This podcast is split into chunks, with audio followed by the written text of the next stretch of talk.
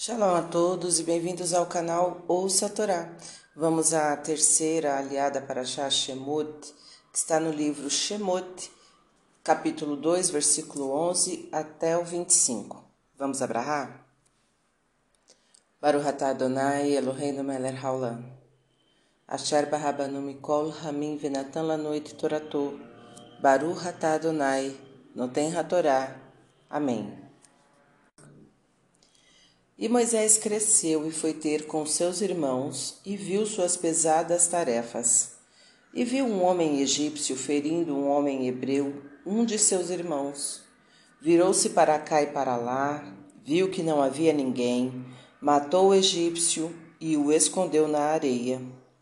E Moisés saiu no dia seguinte e viu dois homens hebreus brigando, e disse para o mal: Por que feres teu próximo?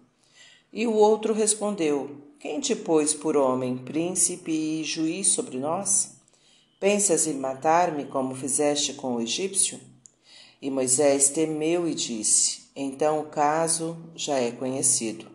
E o Faraó ouviu sobre o ocorrido e pediu para que matassem Moisés.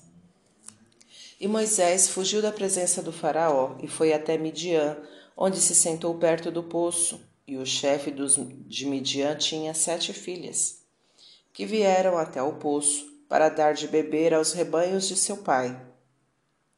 Mas os pastores vieram e as expulsaram. Moisés levantou-se, as salvou e deu de beber aos seus rebanhos. E quando elas vieram de volta para seu pai Jetro, este lhe perguntou: Por que se apressaram para vir?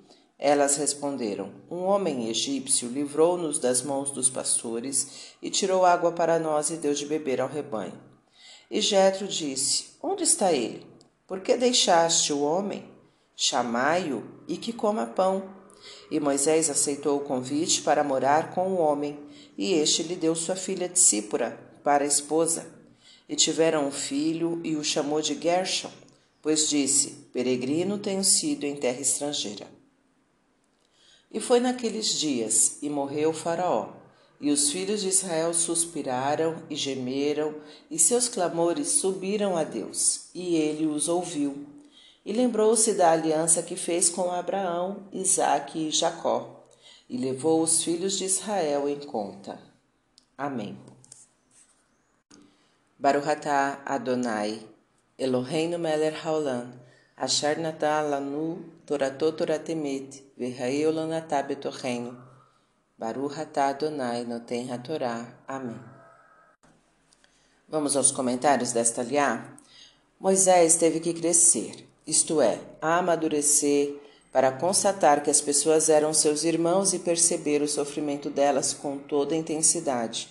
É uma questão de maturidade saber se colocar no lugar do outro. Moisés viu que as pessoas apanhavam e ninguém as socorria. Devia ter tomado a iniciativa de salvar seu semelhante. Não devemos ficar insensíveis ao sofrimento do próximo. Qualquer tipo de briga, mesmo aquela em que não há agressão física, provoca ferimentos, e aquele que fere o próximo é considerado mal. O homem consegue sentir e entender o próximo. O príncipe deve ser íntegro para ser respeitado, e o juiz deve ter discernimento para julgar os comportamentos.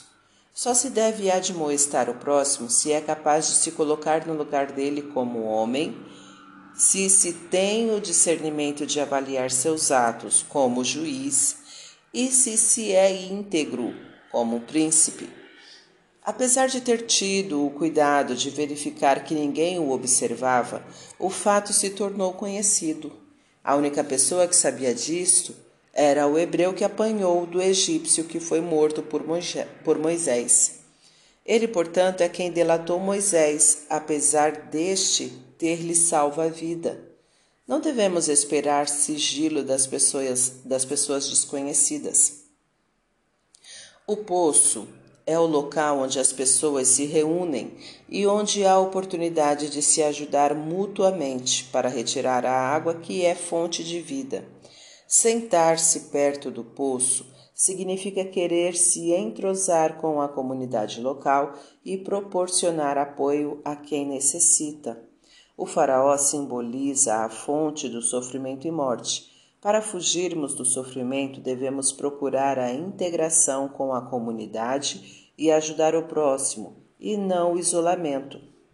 Jetro ofereceu a Moisés alimento, visto que este também forneceu alimento às suas filhas e ao rebanho.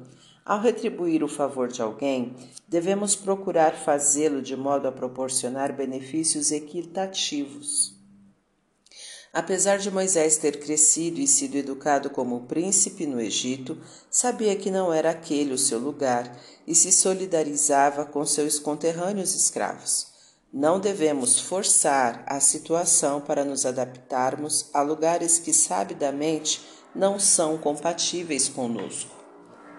Quando Faraó morreu, houve uma pausa no trabalho dos escravos.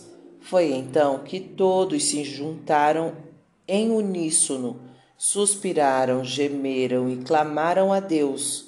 Quando uma coletividade está unida em torno de um bom ideal, sem defecções, consegue se fortalecer e aumentar a receptividade divina para suas reivindicações. A aliança de Deus com os patriarcas estipulava que os descendentes destes seriam numerosos e teriam sua pátria em Canaã. Por mais que os filhos de Israel pecassem, Deus os libertaria do cativeiro por causa desta aliança. Às vezes somos beneficiados não por nossos méritos, mas sim pelos de nossos antepassados. Para refletir. Esforce-se para ajudar o próximo e não feri-lo de nenhuma maneira. Isso deve ser feito sem interesses outros, além de praticar o bem sem esperar reconhecimento do beneficiado. Reconheça o bem que recebe de qualquer pessoa. Antes de admoestar seu semelhante, verifique se você é capaz de se colocar no lugar dele, se você é íntegro o suficiente para ser respeitado e se conhece todos os pormenores que fizeram ele agir desta maneira. Se você estiver, se você estiver sofrendo, não se isole mas sim procure ajudar o próximo a não sofrer. Ao retribuir um favor de alguém, faça-o de modo que ele tenha pelo menos o mesmo benefício que lhe proporcionou. Se estiver em dificuldades, é aconselhável juntar-se a outros que estejam na mesma situação para orarem a Deus pela salvação comum. Não se vanglorie de ser merecedor de todo o bem que Deus lhe oferece pois pode ser que isto ocorra devido tão somente aos méritos de seus antepassados. Para exercitar, ajude alguém que esteja passando pelas mesmas dificuldades que você atualmente. Tá gostando do conteúdo do canal? Então curta, comenta, compartilha. Se ainda não é inscrito, se inscreve, ativa o sininho e fica por dentro das novidades. Shalom a todos.